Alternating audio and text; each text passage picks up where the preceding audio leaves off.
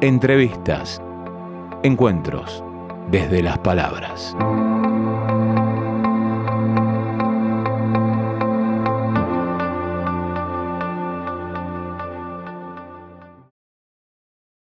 Hola, ah, mi nombre es Alan Techiev, ah, soy profesor ah, de INSA y UPA hace varios años.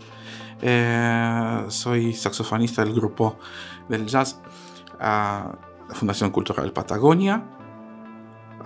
y eso es prácticamente mi vida últimos, últimos 20 años. Hablabas de, de, INSA y UPA, ¿no? La, la, etapa anterior, principalmente, ¿cómo, cómo fue que, llegaste acá, principalmente? Acá a este punto. Primero a tierras argentinas y después aquí, a este punto de la Patagonia. Eh, en tierras argentinas, recién cuando cumplí 25 y salí del egresado del, de una de las instituciones más más importantes de, Moscú, ah, me propusieron ah, un, un, contrato con el Hall de Moscú, haciendo música, arreglándola y siendo director musical del espectáculo. Así llegué a Buenos Aires.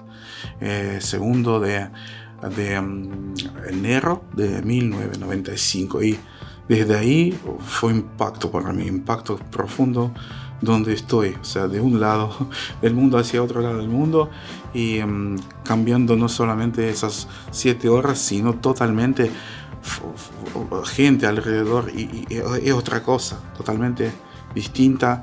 a lo que escuché, leí, sabía, las, las pocas cosas que sabía sobre Argentina estaban a alcance de la mano.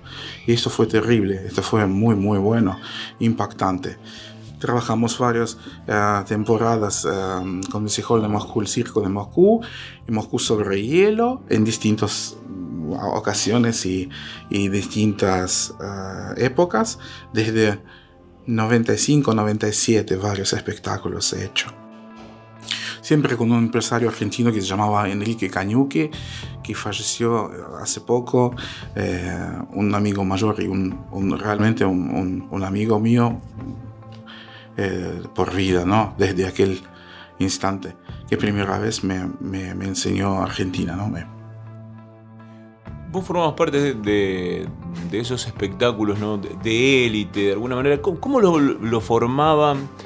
Eh, ideológicamente lo, influenciaban a la hora de hacer la gira, ¿no? Representaban ese espíritu de, excelencia, lo que se aprendía ahí. Era parte quizás de lo que fue la, Guerra Fría también. Puede ser, pero eh, Enrique eh, siempre mm, tenía o sea, siempre mostraba, no solamente eh, en 95 comenzó esto, él trabajó 32 años con artistas rusos y traía los solistas de Bolshoi, los, uh, el, el, coro Alexandrov, que es muy, muy importante, Va, varios, uh, siendo, siendo también comunista y a través del Partido Comunista él tenía acceso al Ministerio de Cultura de Unión Soviética, entonces tenía enlaces. Pero como ha cambiado todo en 90 para nosotros fue un, impacto muy profundo eh, allá en, en, en, Rusia, en Moscú específicamente.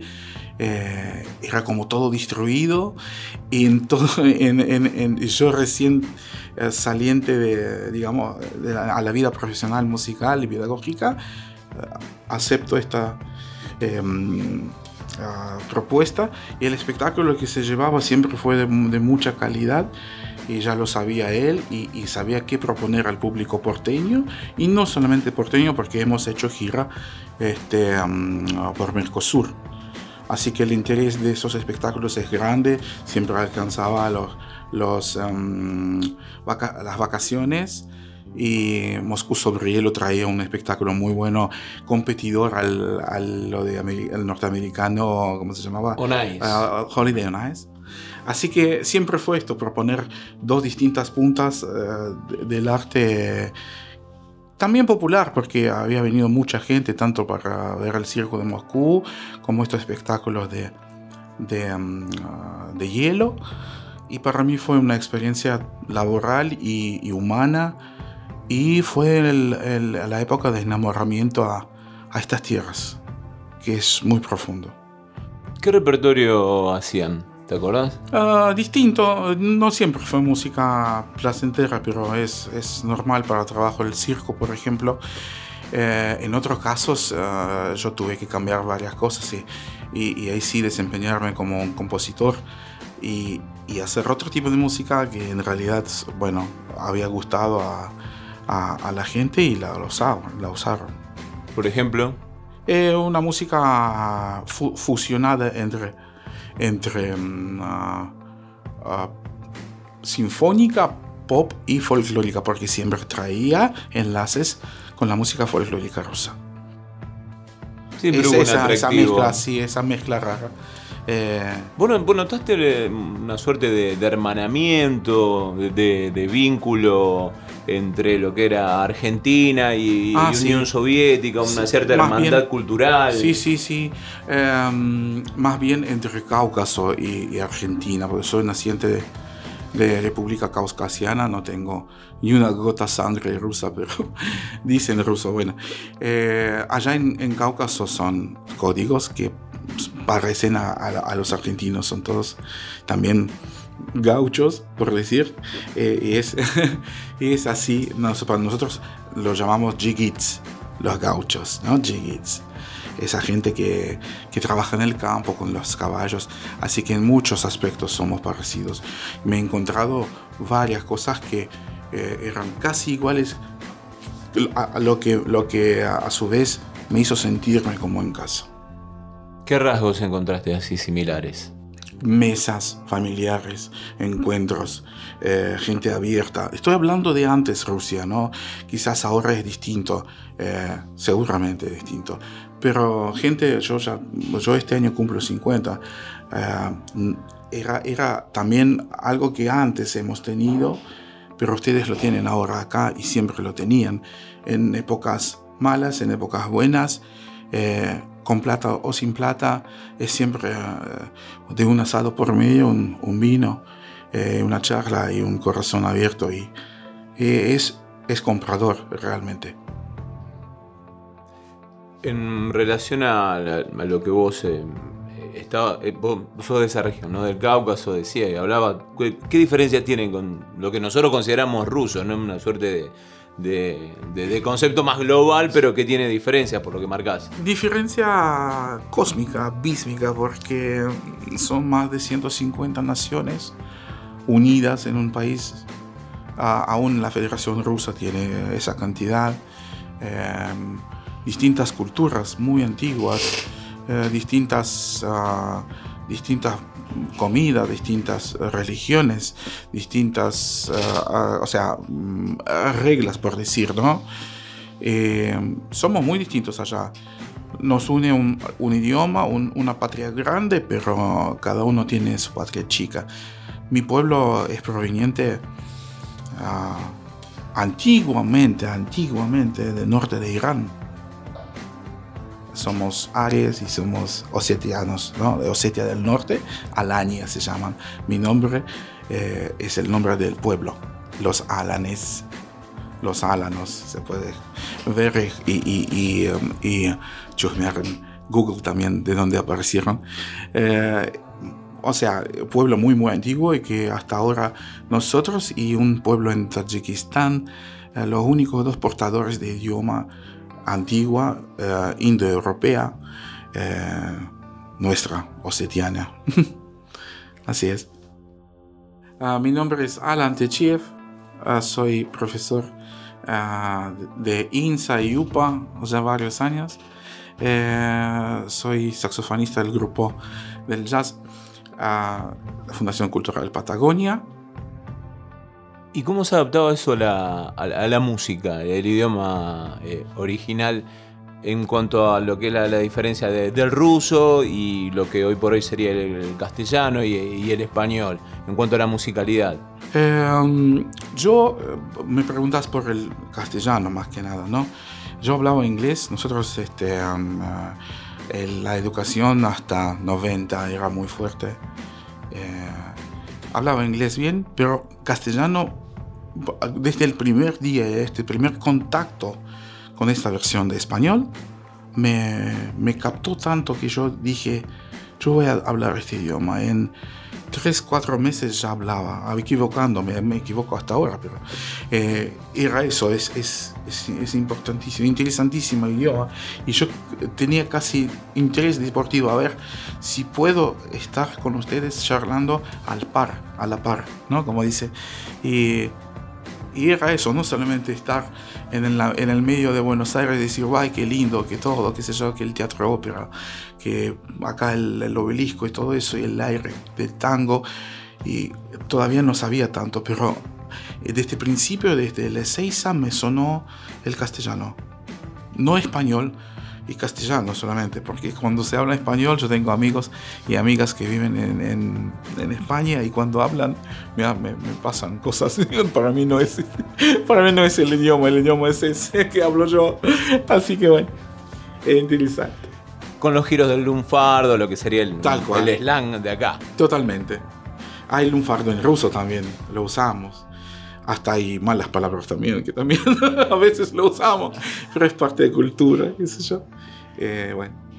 ¿Cuándo llegaste acá a la Patagonia? ¿Cómo fue el vínculo? Me decías, estabas allá en, Buenos Aires, parte de este espectáculo. Sí, y justamente ah, la gira terminaba en un, una ciudad anterior de la terminación de la gira, fue Neuquén. Nos recibieron tan bien acá digo, tanto público como los amigos, siempre trabajamos con un grupo de sonidistas y iluminadores eh, de, la zona, eso fue. Eh, y acá en Neuquén fueron muchachos de Neom, eh, el grupo que hacía sonido para nuestro espectáculo, y nos, nos pusimos amigos. ¿no? Nos enseñaron acá todo el río, qué sé yo, fue, alucinante ver el Alto Valle y me enamoré. Después, última ciudad fue Salta, no sé por qué, así sucedió. Y después de Salta nosotros volvimos con mi hermano y con, otros muchachos para pasar una semana, ya que teníamos una semana más, y, y, o sea, no, eh, teníamos pasajes abiertos para volver. Todo el elenco volvió a Moscú, nosotros volvimos a Neuquén para pasar unos días. Y ahí, mm, vos, vos decís casualidad, yo, yo también creo en eso. O quizás no. un, un, señor que ya no vive, ahora vive su hermano, lo, lo admiro, es negro. Eh, ah, Hernández. Claro. Mi amigo. Y, el Carlos, eh, hablando con nosotros por teléfono, eh, saludándonos en un momento y dándonos bienvenida. Y, nosotros como, viste, como medio en broma, vamos a quedarnos, vamos a quedarnos. nos encantó a todos. Y era como, uy, tenemos que volver a nuestro país. Ahora, quizás no, qué sé yo, qué, qué va a pasar. Bueno, él nos, nos guió diciendo, Em, vayan a visitar a, General Roca y hay un establecimiento que se llama INSA y Fundación Cultural Patagonia que todavía no sabíamos qué significaba. Y venimos acá, nos encontramos con nuestros compatriotas que ya estaba un bailarín que se llamaba Varán, eh, a, a, Armen Grigorian, amigo mío y hermano íntimo, eh, amigo íntimo, eh, su señora, Vitali y Elvira, ya estaban acá trabajando. Nosotros nos conocimos y también ah, acá en el centro de producción trabajó también una persona que hablando conmigo supo que yo estoy manejando, también sé manejar sistemas de grabación, eh, era Jorge Amaolo. Y, y, él, entonces, no sé, antes que, no sé, ni sin decir nada, subió a hablar con Dr. Ragnelli, eh, diciendo allá abajo hay un ruso loco que esto sabe, qué sé yo. Y, y mientras nosotros estábamos haciendo un, un recorrido acá por la institución, eh, nos, pide subir el rector, me pregunta dónde estudié, qué estudié, qué, qué educación tengo. Y, em, eh, o sea, entendiendo que yo soy saxofonista y él quiso hacer eh, un, un, grupo de, de, de, jazz en la fundación y me lo propuso. Fue así. Eh, fue el primer contacto con la institución y con la Villa de las Artes que a mí me, pareció tan doméstico, tan chico como mi ciudad em, materna, ¿no? Era fantástico. Aparte de la, la, edad, ¿viste? Cuando es así, bueno, a vos no te interesa nada, te interesan los, los eh, encuentros, emociones y los pones como adelante de, de un racionalismo o algo de eso. O sea, todavía no llegó al racionalismo. El racionalismo en mi cabeza no ha llegado. Y sí, lo que sí, lo que, lo que sí, lo que lo vi, lo que sentí, pues, traté de sentirlo así, solamente con el alma ahí. Me gustó. Eh, no pude quedarme. No pude. Por varias razones familiares. Y nos fuimos. Despedimos y nos fuimos. Eso fue en 97. Y en 99, estando en mi casa, sentí necesidad de volver, ¿sabes? Y no era tan fácil como ahora porque no, todavía no hemos tenido relaciones sin visa, tenías que tener visa para poder trabajar. Y, ahí me ayudó mi, empresario de vuelta, eh, llamando a la, a, la, a la embajada, diciendo acá tenemos bueno, anteriormente yo hablé de vuelta acá para preguntar si, si la propuesta sigue en pie. Me dijeron que sí, fue así. Y nosotros entonces con mi hermano, eh, con primo hermano, que también estuvo acá trabajando varios años, em, venimos de vuelta a Patagonia. Y fue mitad desde 99, desde, desde donde comienza mi desempeño de saxofonista del grupo del jazz, o sea, yo fundé el grupo del jazz en 99 con otros muchachos que trabajaban acá eh, y mm, comencé a dar clases en INSA todavía, en la cátedra de saxofón. Eh, así que mi, mi, labor profesional comenzó acá en 99. casi 20 años atrás, 20 años atrás. Ah, mi nombre es Alan Techiev, ah, soy profesor ah, de INSA y UPA ya varios años. Eh, soy saxofonista del grupo del jazz, Fundación Cultural Patagonia. El primer acercamiento que tuviste al, saxofón como instrumento, ¿cuándo fue? Fue en secundaria musical porque nosotros tenemos tres etapas de enseñanza allá en Rusia. Desde cinco eh, te llevan, como mi mamá me llevó, a, la escuela de música en nombre de Tchaikovsky de la ciudad número uno. Y ahí descubrieron quizás talento y me, propusieron como instrumento el piano.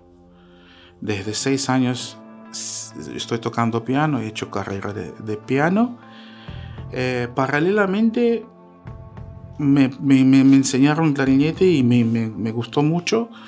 Y yo entonces este, estudié cuatro años de primer nivel clarinete. Siete y cuatro paralelo.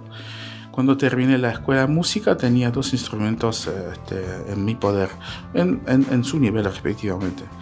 Después viene la secundaria musical.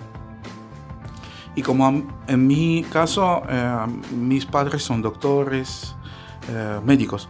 Mi papá es cirujano y tenía, o sea, eh, es como dinastía ya, y ellos querían que yo siga la medicina, que cual nunca me gustó, en realidad nunca sentía, nunca sentía esa parte fuerte de mí, ni, ni, las materias perfiladas en la escuela me, da, me, me resultaban bien, o sea, yo era más un humanitario que algo, que algo muy, muy específico, biología, química, esto es, algo muy difícil de lograr para mi mente pobre. Era. Así que yo... Eh, y mm, nuestro vecino, que era un pedagogo del jazz, eh, que me conoció, como que me conocía toda la vida, porque estábamos en, en un condominio juntos viviendo, un día me mira desde la ventana de su casa y dice, Alan, eh, ¿vas con nosotros o no, o no, este año? Digo, ¿con ustedes? Y era ir con ellos eh, a estudiar jazz. recientemente abriendo, ha abrido eh, la facultad de jazz del secundaria, nuestra musical secundaria. Quiere decir que eh, se, se, estudia todos los elementos que en la primaria de música, pero estos otros cuatro años que son independientes de, de la primaria. Y, yo fui, ¿sabes? Y yo fui y ahí me dieron saxo primera vez en la mano y dijeron, armalo. Y yo, viste, armando saxo sin saber cómo se arma, pero sinceramente fue la primera vez que lo tenía. Yo tenía 14 años. Em,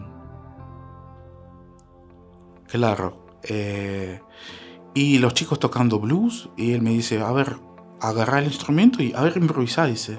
Digo, ¿cómo es improvisar? No sabía nada de esto. Y me puse a tocar, soplar y soplar y qué sé yo, sintiendo los cambios armónicos. Eh, la escuela de, de, piano no, no, no es en vano, nunca fue en vano. Así que en 2, 3, 4, 5 minutos, primera vez en mi vida, eh, trataba de, de, de improvisar.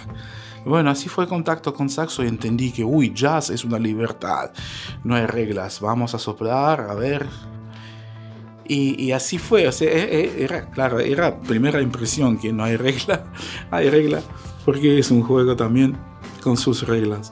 Entonces nada, fue y, dije, miren, queridos padres, no voy a, voy a decepcionarlos, pero no voy a estudiar medicina, voy a, voy a seguir estudiando estudiando música. La única que me soportaba en esta decisión fue mi tía, que es música y profesora, y también egresante de la misma academia de música que yo anteriormente. Y ella dijo, dejen al muchacho el pa en paz, déjenlo hacer... ¿Cómo se, ¿La tía cómo se llama? Eh, Fatima. Fatima. Ella, eh, ella hasta ahora es profesora y ella también, o sea, eh, anteriormente también estudió en, en Moscú. Otra historia como yo llegué a Moscú. Si quieres te lo, lo cuento. anteriormente fueron esos cuatro años de aprendizaje básico del jazz. Eh, de armonía, de esas materias específicas junto con clásico. Y en 90, sí, a ver, 90, sí, no, no, fue una interrupción cuando yo tuve que ir a hacer servicio militar, que era um, obligatorio en aquel momento, todavía Unión Soviética, Ah, lamentablemente guerra de Afganistán y, y un, un, espanto de mi madre que yo puedo caer allá. Y, y, recién ahí me doy cuenta por qué me hizo también aceptar que yo estudiara clarinete. Mi madre era, es, es viejita, pero era muy, y es muy inteligente. Para que no me lleven, me quedé eh, haciendo servicio militar en, la orquesta militar. Claro, en la banda militar. En la banda militar. No sabía yo estas todas cosas, pero eh, recién muchos años después entendí por qué eso todo. Porque cuando vos tocas piano no te, no, no, no te dejan tocar, no te dejan. Y pero clarinete sí. Entonces fue un poco engañar el destino para que no, no, me, no, me, no, le lleven a su hijo a la guerra. Eh, fueron épocas. Y em, bueno, estudié esos cuatro, estudié bien ah, y al Ministerio de Cultura. Ah, ¿Qué te quedó del paso desde lo musical? Del paso ahí por la banda militar. Uh, ¿Cómo te puedo decir? Por un lado, por un lado, una parte de orgullo de, de poner el mismo uniforme que mi abuelo, ¿no? Eh, mi abuelo fue a la guerra y combatió nazis. Y yo nací 9 de mayo, día de Victoria. Y era como... ¿Estuvo en la, batalla de, Leningrado? No, no llegó. No llegó hasta allá. Eh, no llegó hasta allá. Pero él era mayor de artillería y mm, tuvo lesión y lo mandaron al hospital. Y, y después ya no combatió. Eh, pero en fin, eh, toda mi niñez, ese 9 de mayo, no era solamente mi cumpleaños, sino parada y poner eh, uniforme, ir a la parada y, no, y acordar a la gente que, que han muerto por tu propia, por, para que vos existieras y para que vos estés, o vos y, y todo lo que es alrededor. Es muy fuerte. Sí, el, mundo, en, los últimos tiempos ha habido una, reivindicación importante y a lo mejor antes simbólicamente, o a lo mejor porque hubo una construcción cultural e intencional era el desembarco en Normandía, ¿no? Como que, el aniquilamiento de los nazis, pero bueno, en, el terreno de, la guerra fue fundamental. Claro, y como ah, una parte de esto, la otra parte que, claro, a vos como si fuera te roban dos años de tu juventud, ¿no? De 18 a 20 tienes que estar y es como, no es como antes, no, no estás durmiendo o comiendo, es régimen, es, es, esfuerzo, es a veces uh, disparos nocturnos de, Kalashnikov, ¿viste? De, de, repente, después de tocar, no es solamente tocar, era eso, o sea, también un poquito maldad de los oficiales, no era, a veces, es, a, ver, a veces era eso, pero en vez de, bueno, bueno, te digo eso, a ver, uh, estoy contento que hice servicio militar porque de un pibe se transforma un pequeño hombre, pequeño, pero ya hombre. Hay cosas, hay, hay reglas, hay, hay, hay también relaciones entre tus compas, que es mucho más importante que cualquier otra regla. Vos estás frente, estás solo, estás apoyando a tu gente, tu gente está apoyando a vos. Es una escuela de sobrevivencia. Y no es menor para mí, ¿no? Estoy hablando desde mi, desde mi uh, forma de pensar. Por otro lado, sí, querías, uy, qué, qué, lento, qué lento que es, o sea, que, por favor, que, que se termine, que se termine. Porque quería tocar, quería tocar con mi grupo, que yo tenía un grupo. Eh, afuera del, del, ejército había varias cosas que eran mucho más interesantes para un joven que adentro. Pero bueno, era, era lo que había, era lo que había había que enfrentar esta situación y nada. Y después, bueno, terminando esto, viene el papel al Ministerio de Cultura para dos becas a Moscú. Entonces, bueno, como yo estudiaba muy bien y tenía buenas notas y, y todo eso, eh, una de esas becas fue correspondiente a, a, mí, a, mí, a mí. ¿En qué constaba la, beca? Beca, eh, ir eh, y no concursar porque allá donde vamos nos concursamos habitualmente. En universidades hay concursos. Son públicos, eran públicos, bueno, eran públicos y gratuitos en aquel momento todavía. Ya no es así hoy día. Y mm, sí concurso porque había, mira, cuando yo llegué había dos lugares y 46 postulantes de distintas ciudades de Moscú, o sea, de, de Rusia incluyendo dos o tres de Moscú que eran muy fuertes, muchachos. Y nos concentraron porque hemos tenido una especie de SIU, ¿no? un curso introductorio, no sé cuánto, y eso. Cuando supimos que somos 46 y van a tomar solamente dos, era, era, era, era dramático porque yo me daba cuenta que alrededor hay muchos músicos muy buenos, quizás mejores que yo, tal vez, no nos, no nos, conocimos hasta este punto, pero escuché cómo tocan y todo el mundo escuchaba cómo toca el, rival y era, uy, mira cómo toca, o si yo toco igual, o si yo entro, porque hubo que, había que tocar un, repertorio, rendir coloquium, rendir um, armonía, teoría, o sea, todo, todo lo que es teórica, y esas cosas. Y si uno no rinde una cosa, ya no es como olímpica, ¿no? Eh, si, te vas directamente. No pasa a otra instancia. No, no es que no es como acá que nosotros tomamos todos y recién, bueno, después se ve como, como es, muy, es muy, muy cruel el momento de entrada a la institución. Pocos lugares, mucha gente. Y yo supuestamente con este papelito del Ministerio de Cultura de, la República tendría que tener un, lugar enterito sin rendir. Como era un alumno, bueno, suponemos destacado, eh, me daban esta posibilidad a través de la República, a través del Ministerio de Cultura. Pero al llegar, en 90, eh, se, se, se desarma Unión Soviética. Entonces todo este papelito no tenía validez no tenía validez. Entonces yo tenía que eh, encontrarme con 46 muchachos que tocan quizás mejor que yo. Y bueno, y, um, y, ahí surgió una propuesta, o sea, después sabíamos, nos supimos que van dos personas desde el inferior de la, de la, de la misma escuela de Gnesing, es, es, yo te cuento un poco cómo es, eh, es uh, una institución, uh, son dos instituciones muy importantes de música en Moscú, en la capital. ¿Tenemos tiempo nosotros? Sí. Eh, una es Conservatorio de, de, de Tchaikovsky, eh, que um, prepara intérpretes, más que nada, muy fuerte, muy fuerte. Y, el, y, nuestro instituto se llamaba Instituto Musical Pedagógico, que preparaba, aparte de intérpretes, los profesores. ¿No es cierto? Y, y, mientras se buscaba, se cambió el nombre a Academia de Música Rusa, RAM, Russian Music Academy que en realidad el estatuto de la academia allá es más de universidad. Ah, o sea, tenemos distintas equivalencias acá. Que solamente te preparan para ser intérprete más el profesor. Por eso se, se, se, se estudian esas materias eh, extremadamente este, pedagógicas también. Y bueno, el vicerector me acerca y me dice, eh, usted no va a entrar Digo, ya me doy cuenta.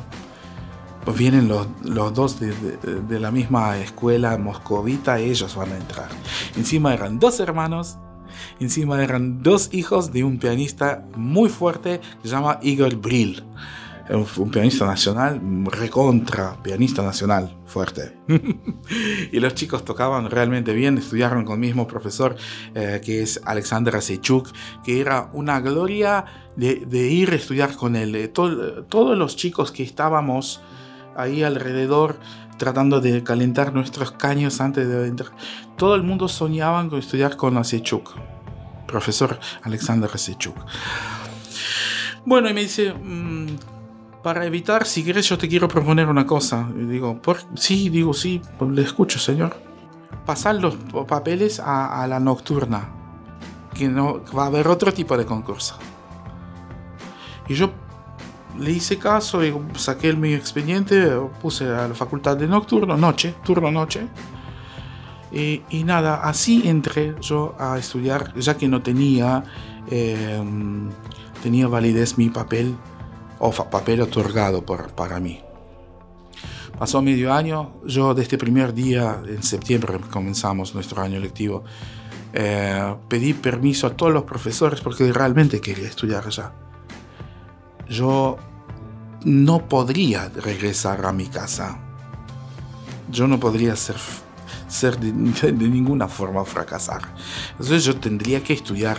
Me mandaron a estudiar era, era una cosa de orgullo de, de poder. Un mandato, algo sí, te es, tus era, fue, ya, ya estaba decidido, ya era decidido en mi cabeza. Entonces yo uh, fue hice lo que me dijeron los sabios, pero a la vez pasé a ver a todos los profesores, conocí a todos los profesores del día y les pedí permiso a asistir. Ellos ya sabían que yo quiero estudiar con este gesto. Entonces me dijeron, obvio, señor, usted puede asistir. Y cuando apareció un hueco y dieron otras horas a, a, a, al profesor, por ejemplo, ¿no? nombrámoslo así, yo enseguida me, me, mi, mi, expediente fue trasladado al, al facultad día, al turno día. Entonces yo, bueno, en medio año, digamos, así, eh, resolví este programa, problema y no me quedaba nada más que apretar el acelerador y palpitar todo lo que se palpita en esta institución tan antigua y, notable. Y bueno, eran cuatro, cinco años de estudio muy fuerte. Y bueno, cuando rendimos último examen con los muchachos, que fantásticos músicos, yo, yo a mí me tocó un curso, era un curso chico, uh, un curso de 15 personas, de todos los instrumentos, éramos muy unidos Uh, juntos uh, hacíamos ensamble, todo lo que es practicar juntos y todo eso. Estudiamos nuestro, nuestro, nuestro corte, digamos, ¿no? nuestro año. Y um, eran muy buenos músicos y están, ahora están también todos muy bien haciendo música o dando clases, o sea, dando clases en instituciones importantes, igual que considero yo estoy dando clases en una institución muy importante. Así que esa misión también cumplida. Ah, mi nombre es Alan Techiev, ah, soy profesor ah, de INSA y UPA ya varios años. Eh, soy saxofonista del grupo del jazz la Fundación Cultural Patagonia.